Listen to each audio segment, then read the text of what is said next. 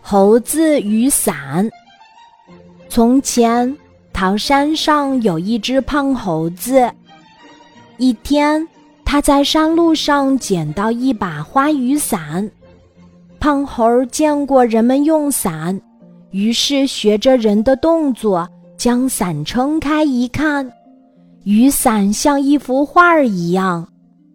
伞身上有花有草。有鸟有兽，真是好看。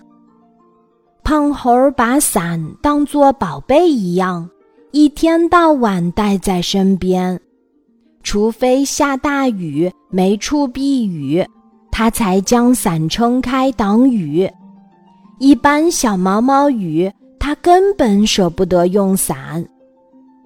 夏日的一天，胖猴到茶山上去看望姥姥。一路上骄阳似火，胖猴热得浑身冒汗。途中有一段路的两旁光秃秃的，没有树荫，胖猴晒得浑身流油，苦不堪言。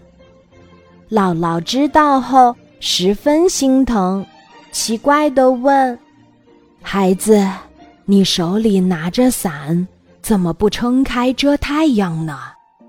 胖猴一听，奇怪的反问道：“姥姥，这是把雨伞，怎么能遮太阳呢？”姥姥听后，真是哭笑不得。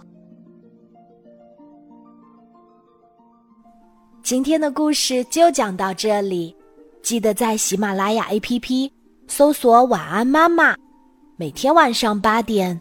我都会在喜马拉雅等你，小宝贝，睡吧，晚安。